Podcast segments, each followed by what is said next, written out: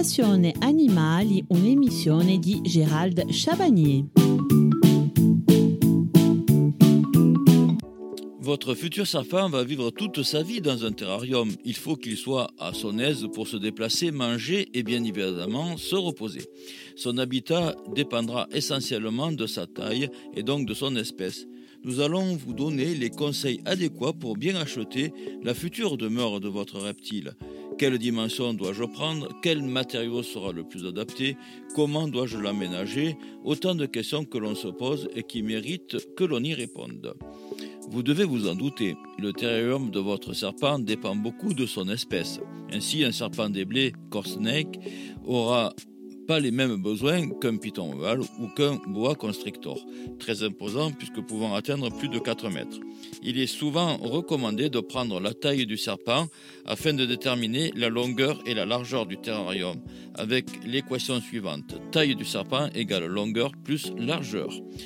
Le serpent des blés la taille du terrarium d'un cornec dépendra beaucoup de sa taille. Ainsi, un jeune serpent des blés aura un terrarium plus petit, 50 cm de longueur pour 50 cm de largeur, qu'un serpent des blés adulte. De manière générale, évitez de placer un petit serpent dans un espace démesuré. Cela renforcerait son anxiété et nuirait à sa santé. A l'inverse, un terrarium trop petit sera trop étroit pour un serpent adulte. Il bougera moins, se dépensera donc moins et sera sujet à l'obésité, forcément néfaste pour sa santé. Il est conseillé de doubler la longueur de votre terrarium lorsque votre serpent déblé est adulte. Le python royal n'est pas le plus grand des serpents.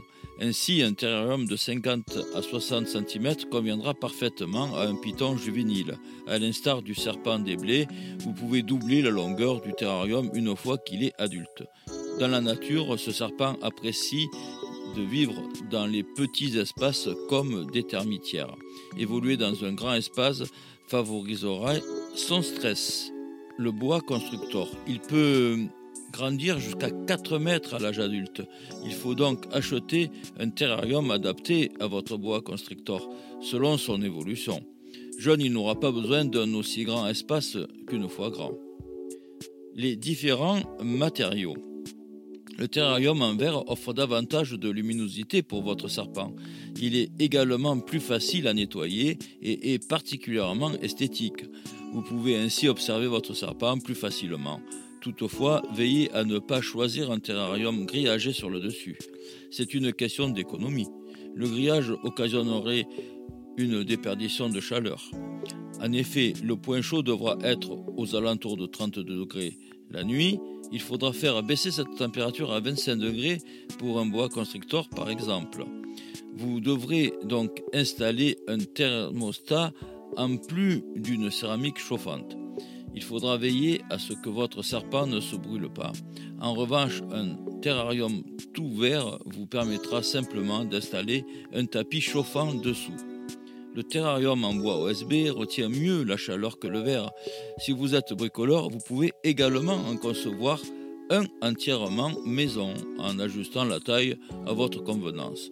N'hésitez pas à vernir le terrarium pour que le bois se conserve plus longtemps et soit moins affecté par l'humidité.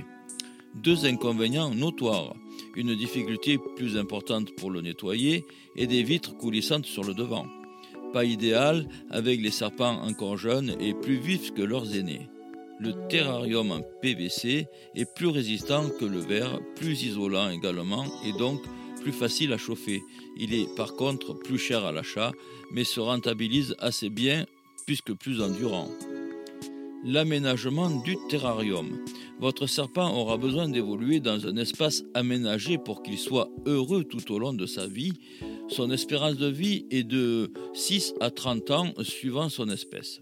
Ainsi, votre terrarium devra contenir plusieurs accessoires comme une cachette au niveau du point chaud pour s'y réfugier la journée, une cachette au niveau du point froid pour s'y réfugier la nuit, une gamelle d'eau d'une taille assez imposante pour favoriser l'humidité dans son terrarium et qu'il puisse s'y glisser entièrement à l'intérieur, un supra tropical pour favoriser l'humidité, un élément assez rugueux, caillou ou branche pour les périodes de mue afin que votre serpent se frotte contre, favorisant le dépôt de son exuvie.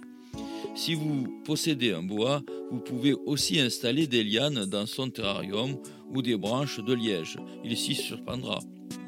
Des plantes artificielles pour le décor, mais aussi pour le bien-être de votre serpent, qui est ainsi n'évoluerait pas dans un espace à découvert. L'emplacement du terrarium. Le terrarium doit être placé en hauteur pour éviter tout stress inutile à votre serpent dans une pièce avec peu de passage, une pièce à température tempérée. Pensez à bien vous renseigner sur les mœurs de votre serpent. Certaines espèces passeront plus de temps au sol qu'en hauteur et vice-versa. En fonction, vous devrez opter pour un terrarium plus ou moins long, large et haut. Votre terrarium devra vous permettre de disposer un substrat de qualité au sol pour faciliter les déplacements de votre serpent des cachettes, des roches et des branches pour y grimper. À lundi.